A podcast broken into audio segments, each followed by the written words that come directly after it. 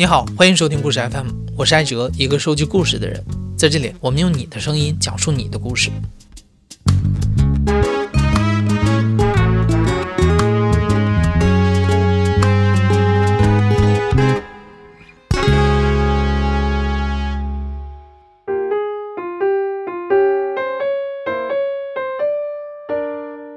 Hello，你好，我是制作人野捕。可能你还没有注意到，二月二十一日，也就是明天，是农历的二月初二，俗称叫龙抬头。在这一天，有一个蛮特别的传统，就是要剪一剪留了一整个正月的头发。我不知道你有没有常去的理发店啊，还是你和故事 FM 的很多人一样，说到要去理发，就会愁容满面。就是发型师剪坏了一次头，就像伴侣出轨一样。就是零容忍，只有一次跟无数次的区别。进门之后就不要老用这两句话敷衍我。第一句话就是理发吗？当然理发，要不然我来这儿是问路的嘛。从大众点评只能看他的理发环境，但是理发到底理出来什么样，这个很只能去试错。这是我今天百分之七十可能都是不满意的。我很少遇到剪完一次第二次还会想去的，但我对发型师的要求就是听话，剪该剪多短，该剪哪儿就剪就行了。那你这么听起来也也没有成功让你办过卡？嗯，有成功办过。他是靠什么？呃，耍赖，就是一群人围着我，然后还有两个女服务员给我倒什么蜂蜜水啊，就抚在我身上啊，让我办卡。我最后完全就是为了逃离那个环境，说那我办一个吧。嗯，那时候刚来大城市里面打拼，就不懂城市里的套路，然后就想说，我今天不办这个卡，我是不是走不出去了？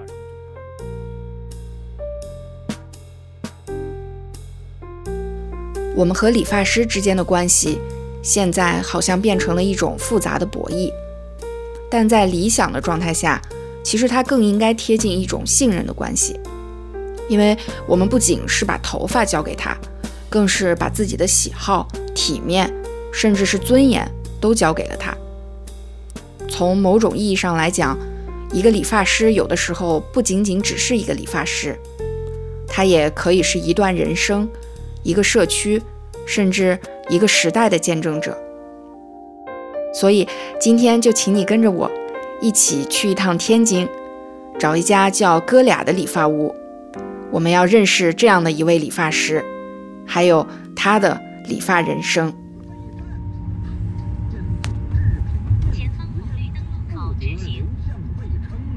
其实你在地图软件上压根儿就搜不到哥俩理发，大众点评上也只提示了它的大概位置，在天津河西区一个八十年代的老社区，叫爱国北里里面，所以我根本就不知道该从这个社区的哪个门里面进去。就在我准备开口问路的时候，看到一个摸着自己板寸的男人从一个单元门里面走出来。他旁边一楼的窗户上挂着好几块不同大小的招牌，正好写着“哥俩理发”这四个字。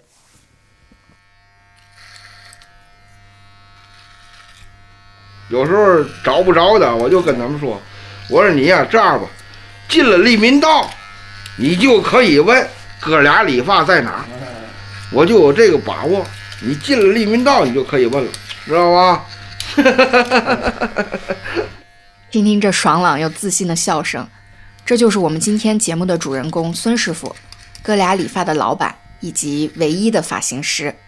当然哈，在这里他不叫发型师，更不叫 Tony，不管来的人年纪有多大，都得喊他一声孙师傅。至于他为什么这么自信，都不用你张嘴问。马上就会有人告诉你，我都搬走十年了，还上这儿来。对，你觉得孙师傅是技术特别好？啊，好，他这技术好也不贵。我门口那儿好，技术不好还倍儿贵还。对了，我要提前告知一下，今天节目的官方语言是天津话。如果你觉得听起来有困难，我推荐你边看公众号上的文字版边听，但不要只看文字，那样你会错过这期节目的精髓。还有一位，我来的时候已经接近上午十一点了，正是客人最多的时候。三年前，孙师傅租下了这个小区里的一个一居室，把它打造成了理发屋。这个理发店面积不大，屋里呢只有一张理发椅。孙师傅这个时候正在给一个客人理发，一手拿着一把黄色的梳子，一手拿着剪子，也不耽误和你说话，就这么脚步轻快的来回小碎步挪动着剪。不到十分钟，一个三面平整的三清板寸就理好了。旁边有两个大爷戴着透明的保护帽，叼着烟坐在厨房里，他们也忍不住赞叹起孙师傅的好手艺。大国工匠这是，这这是好，这是艺术，这是艺术家，这是好嘛。名声在外，哥们儿，你给谁嘛？给给特朗普剃头去吧？你看头多乱。这和你去过的任何一家理发店都不一样，没有工业装潢，没有土味歌曲。你甚至都闻不到洗发水的味道，只有烟味。有点泛黄的墙上贴着白底红字的价目表，上面写着理发十五，刮脸十五，推光头十元。孙师傅说，十几年了，价格一直是十块钱剪一次，也是今年刚刚涨的。如果你买他的优惠卡，一百二十元十二次，还是能按照老价格减。当然，他绝对不会强迫你办优惠卡。孙师傅心里很清楚，外面那些美发沙龙动辄一百以上的成本，到底都算在哪儿了。但他不想成为美发沙龙。这这个你可以播出去，没事儿啊。我有时候这这个你少洗两次头，你这装修嘛的，你并没什么，让让这些人进来不要害怕。而且我，你看，你不信看的，我绝不喜欢写美发，甚至剪发我都不写，我一定要写理发。给你一种什么感觉呢？放心，到我这儿来就是这样的，还是原来的我。孙师傅说，理发这门手艺的精髓就在一个“熬”字，你只要日复一日的熬着，早晚能出头。他十几岁的时候入行，最早是在街上给人理发，后来和一个师兄搭档在居民楼里面开店，哥俩哥俩就是这么教出来的。十五年前，大哥转行了，不干了，哥俩理发，从此只有他一个人。除了每年的春节，孙师傅没有休息过一天，他每天骑着自行车两点一线，甚至连理发店所在的利民道都没有出去过。就在这半径三公里的地盘里，他整整干了三十年。所有人来这里都是冲着孙师傅高超的手艺，但谁也不知道，当年他刚入行的时候，曾被人说过他不适合干理发师这个行业。过去我爷爷就是理发的，他说什么呢？没有君子不养艺人。就在我就回忆起啊，我就是那个在我干。刚干时候，谁都有这个过程，哪个行业都是有刚一出道的时候，对吗？那阵很年轻，我给他理发，理，其实我已经尽力了。那个那阵儿技术肯定啊，那不行啊。实际上我心里也虚啊，这越不行你越虚，越虚你越不行啊，对吗？后来他说了一句话，他说：“哥们儿，你不适合干这个行业。”那你说能好受得了吗？但是我我认为我当时的表现还可以，我没没有任何反应，也没整也没生气，也也假装没生气，也没着急。但是这句话呀，就连这句话，也许我告诉你，我都想改行，都刺激我到那种程度。他充满了一种啊嘲笑、看不起。我现在我记得他那面部表情，我现在还还就脑海里就整个全印象。后来又过好多年，我自认为我挺自信的。完事以后回来他来了，他又过好多年，他都他都老了，而且我都没把他忘掉。来了以后，我我我当时我对我表现我特别满意，我没带相，而且还对他倍儿客气，给他推完以后理完发以后啊。我问了一句：“我说师傅，您感觉这头型怎么样？”我就很平静啊，啊，行行，不错不错。那个，我说师傅，我说我告诉您呐，下回别来了。他都愣了，他怎么的？我说我呀不适合干这项工作。他嗡一下子，他他带下了他，他但是他没说出嘛来，他不，他没有什么话可说。他回忆起，他想起我过去他说那句话。后来现在我想啊，我现在还想啊，什么呢？我当时那种做法对吗？有人说我对，有人说我不对，但是对不对我也就那样了，嗯，无所谓。他后来来了吗？后来没来，我希望他不来，没有意思了，你知道吗？嗯，现在也遇不上那种人了。往下低行，不能高于这耳垂。这有什么学名吗？就是这个后面这个就那破茬呗。孙师傅的顾客们都很长情，不管他们搬去多远的地方，总会想办法回到孙师傅这儿理发。地上被剪下来的头发里，白的、灰的，特别显眼。老主顾们就这么跟着孙师傅，从黑头发一直剪到白发苍苍。他够能坚持的，这多少年啊！你像我们孩子今年都三十一、三十二了。还真是的，下次你再来给我们优惠吧。我们来你这趟又坐公交，又打车，啊、但是不管花多少钱，还愿意往你们家来。主要这师傅脾气好，我估计有一天你不干了，好多男同志也扎小辫儿了，不剃头了。啊，这种长情还体现在理完头发，谁都不着急走，在凳子上再坐一会儿，抽根烟，和老街坊们聊上一顿。说不好听讲话，说笑话，这他妈老年那个嘛玩意儿聚会地点上的，没事总聊聊天儿还，我你知道吗？们是老年活动中心是。这哎这么意思，真的。天津人真的是名不虚传，是真能聊啊！从柴米油盐给你聊到国际政治，三句两句一定得有个包袱，让所有人听得都直乐。我还遇上了一个怀里揣着蝈蝈的大爷，生动地向我证明了什么叫天津人的肚子里都是杂货铺。不过我爱好的多，花鸟鱼虫啊，鸡毛狗兔啊，那个翠兰糖糖啊，那个三教九流啊，诸子百家我都好接见，你知道吗？总之，你哪怕不理发，像我似的，就坐在边上，整个理发店也像是个运转迅速的信息处理中心。站长孙师傅收集，然后消化着所有关于这个社区的小道消息。这社区近近二十年来啊，基本上换了几轮了人，跟我刚一干那阵儿，那人那都面目全非了，根本不是那帮人了。有的要不要懂行的，最好啊，买房之前上我这儿理发来，跟我聊聊哪个房哪个房我都知道，就到这种说到熟悉到这种程度。比如说，你说北京香山什么样，我不知道。你要说利民道爱国北里哪套哪套房，哪哪个哪个楼什么样，不说他们家屋里嘛样，不不敢说，外边嘛样太知道了。我告诉你啊，有一个挺有意思的事儿，我这信息快到什么程度啊？有些那回我开玩笑，我说连幺幺零都没我这儿快，在铜楼那块儿离这儿挺远的，铜楼，咱这儿叫西南楼，大概十里公里、十几公里以外。有个跳楼的，他跳完楼不出几分钟，我这儿得到消息，这为什么呢？你知道吗？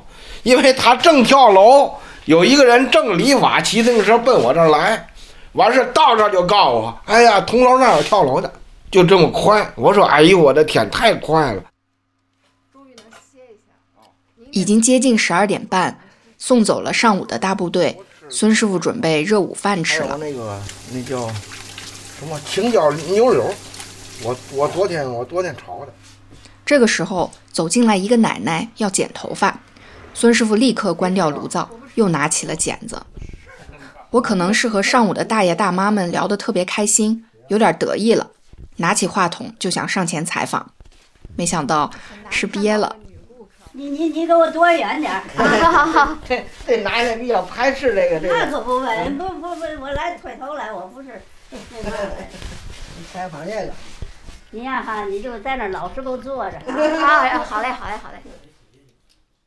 在给这个奶奶剪头的过程中，孙师傅还是有说有笑的，一直不停的逗她开心，尽力缓解刚刚因为我造成的这一点小尴尬。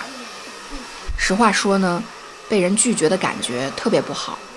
我是坐也不是，站也不是，局促难安。奶奶走了以后，孙师傅和我说了这么一番话。通过这奶奶啊，我跟你说嘛呢？你看，这顾客呀，什么情况的都有，男女老少，什么性格的都有。你看咱俩这个这个，你你刚才刚才我怕你啊，有什么？你看这奶奶对你，她比较排斥，连连连你拿这个跟他说话，他都他都排斥。所以说我跟你说啊，真什么什么顾客都有啊，看你怎么应对他。在这样一个依赖信任和人情运转的理发店，它既有它的美妙，也有它不得不面对的现实。服务业。你就是要服务所有人，包括那些不好接触的，甚至怀有恶意的人，而这绝不是简单的一句“伸手不打笑脸人”就可以应付的。大多数时候你可以忍一忍，但有的时候也需要相当高明的街头智慧。和孙师傅比起来，我的道行啊，实在太浅太浅了。这个这个服务行业呀，尤其这个理发呀，社区里边的一种就是一个人开这种理发店啊，他针对的人群呢，就是这些个呃中老年嘛，跟那个外边那个美发厅那种小哥哥小姐姐那帮面对的人群不一样。这个老年人呢，他他受过去那种好像教育嘛的，我感觉不是说人家素质低啊。就是好像他的脾气嘛的，随着年龄增长，他有变化。你像比如说中午了，十二点半，按说我们这个吃饭点儿啊，应该固定下来。他来了就得给我推，就得给我理，就那么霸道。所以说你还不能跟他计较。有时总想起来，哎呀，你说我天天这算哪一道呢？两点一线，就这意思，烦了。烦了吧？你还不能展示给，你还不能展露外露给顾客，假笑也得笑，那不装糊涂呢？你不爱听那话，你就跟他装糊涂。就是那阵刚一干时候啊，没经验啊，遇上那些个就是找茬的也好啊，或者是不讲理的顾客，现在没有了。你知道为什么现在没有了吗？你有经验了。我给你打个比方啊，比如说这人一进来。我就知道这人什么什么情况。我给你举个例子啊，他啪进来了，他张口就问我：“我这头你推了的吗？”你听出来？你要要搁你，你怎么回答他？啊，我那肯定能推啊，我可能会这么说。这是，这就是你没经验。如果你是我徒弟的话，我第一时间要纠正你，这是错误的话。你都告诉他，哟，对不起师傅，您这头我推不了，你推不了，你也就是不挣他的钱，对吗？没毛病。但是还有什么情况呢？他就乐了。正常人啊，他说：“哎嗨，人家介绍我来的，师傅你别在意。”他都意识到他说错话了，这句话说的不对，知道吗？如果他要拉回来，咱们必须给他拉回来。哦，你说这这样说还行，我尽力尽力而为。我尽我全力给您推，要实在不满意，下回您就别来了，也就这意思。我当然尽全力了，每个顾客来我都尽全力，对吧？哎，这都说开了就完了。还有的是什么，你知道吗？不乏有些人在找茬来的。我这人，我这头你推了的吗？你要说推了推了，有的人不，有的人他没有经验，像你似的，小白没有经验，推了推了，为了挣那几块钱，来吧，坏了，你入他套了。等推到一半的时候，我遇上过。推到一半，快推完的时候，他就说了：“哎，你听，你听，你看，他变脸了。你这给我推的什么玩意儿？我告诉你，我这我问，我问没问你？你推了，你要说推不了，我就走。你看你给我推的这是什么头？坏了，不好办了。这个，其实这个人的最大目的就是不想给钱。”尤其这种情况啊，是肯定你最忙的时候他出现这种人，你最忙的时候出现这种人，我告诉你什么头型呢？还就是板寸，因为他知道这个难度大，而且耗时间，越到人多的时候越来劲儿越有这种人你要紧你要预防这种人。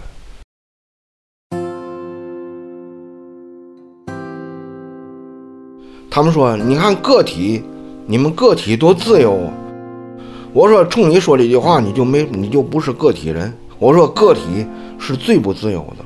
为什么呢？你看啊我上七点半我七点半准到我下七点半七点半你还走得了。吗我说：“有时候啊，我在骑骑车回家的半道上，我特别害怕不熟悉的电话给我打电话，为什么呢？”万一他问我哥们儿你到哪了还能回来吗？哎呀，你说我不回去吧，我我不合适；我回去吧，我已经骑到半路上了，就就正就这这意思。哎呀，不就挣那十几十几块钱吗？你至于的吗？不是那概念，你不光光是为了这个这个挣这个这这天的钱。是么什么呢？你总三天打鱼两天晒网的话，会影响你以后的经营的。你说是不是这道理？真要咱有实力的话，咱们我比世人都会玩。有的人说，你看有开玩笑啊，哎呀，你这也不易呀，这一推子一推子也不易。嗨，我说别，咱不谈这个，都不易。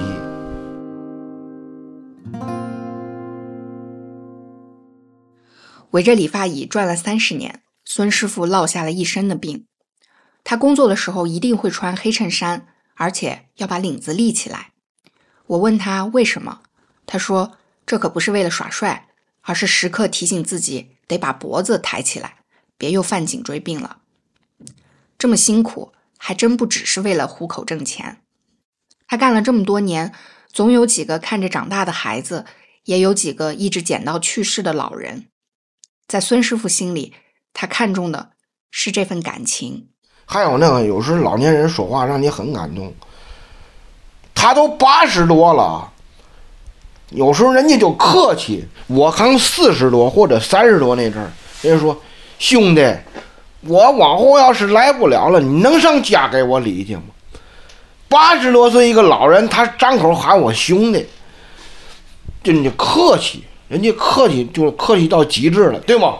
哎呦，我说大爷，您别这么说。我说您放心，您要来不了，您就我这有名片，您给我打个电话，或者让您家人告我一声，咱就去。还有一个，我去那个那家，那就那铜楼，也是铜楼那边，这个女孩啊有点毛病，抽风出不来，一出来她就一刺激她就抽风，而且呢，他跟我熟，虽然三十了，他还是那个小孩那种思维呢。我就让伯伯推，他三十了，他说我是伯伯，那就是伯伯呗，那就，啊，就哄他，就给推。每回他妈都叫我去，然后他父亲还半身不遂。行了，我一看，那个他脸，他那意思，他说孙师傅能给我们老伴儿也推了吗？那太行了，我说推了吧。推完以后，那条件也不好，你别三十了，我就直接告他二十，二十。回来他那个能俩人推，他不得给我四十？我说那嘛，我说那个这个你就给我二十就行。我说这这二这二十啊，给这个给给小闺女买买点那个那夏天买买买冰棍吃，不就这意思吗？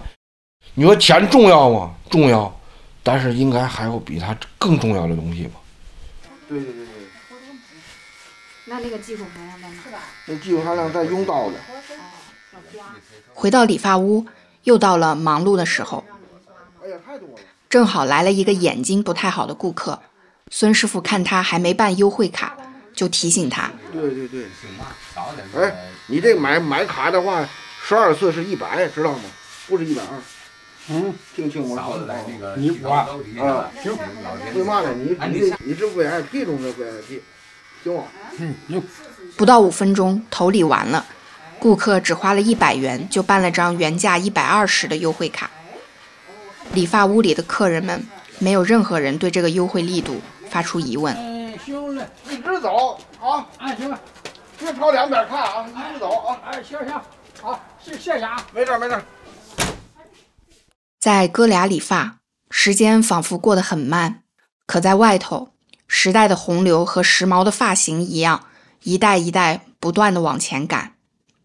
孙师傅偶尔也会上外边的理发厅看一看。有的时候他很困惑，他不理解师傅当年教的基本原则怎么现在没有人讲究了。理一个普通的男士短发怎么就要大几十了？他身上没有当下时代所强调的那股子进取心，所以他也一直没有办法大富大贵。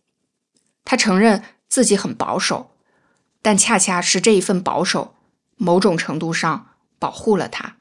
也怎么说呢？我也有时候也看了好多，这个就是不保守的人，最后都以失败而告终。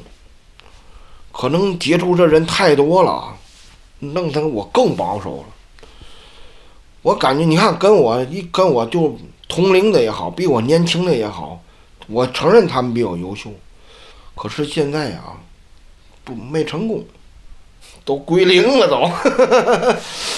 我我认为，命里终有，命里要有的话，终须会有；命里没有，你别强求。能前进一点就前进一点。要实在你努力了，要也要办不到也无所谓，你感觉到快乐满足就行，别太强求了。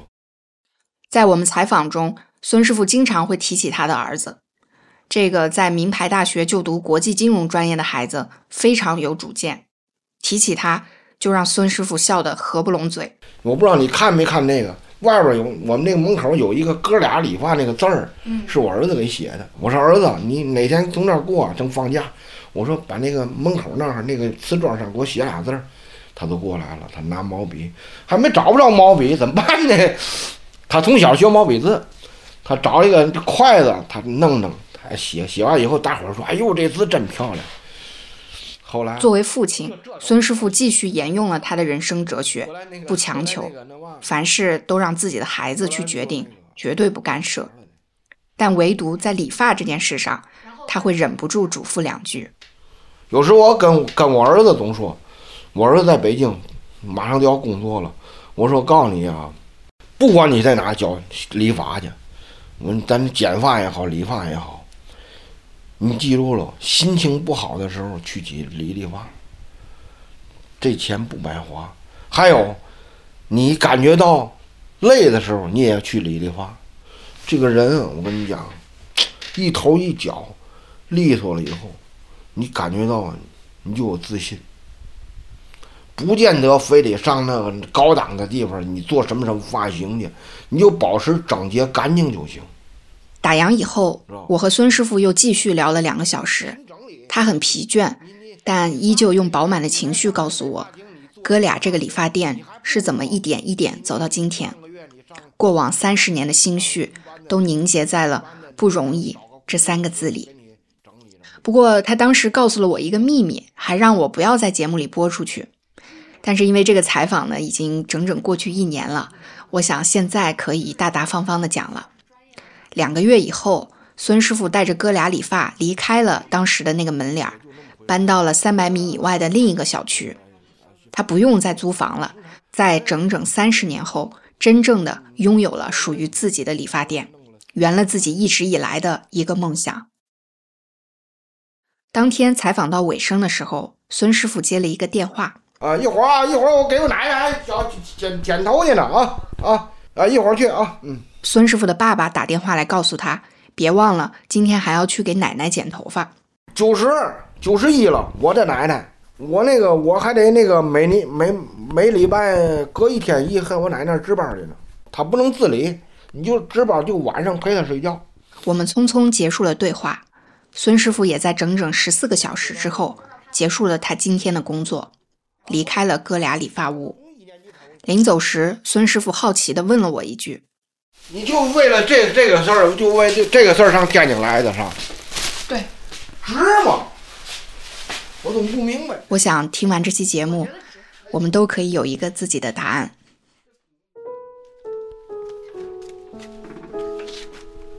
对，台阶儿。好嘞，好嘞，我我都骑上我的小黄车了，回家了。你你怎么走？我打个车。哎呦，行，你打车把您的下班。哎呦，有意思。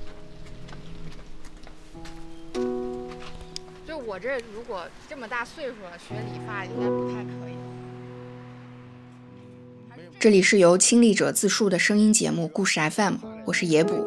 本期节目由我制作，声音设计桑泉。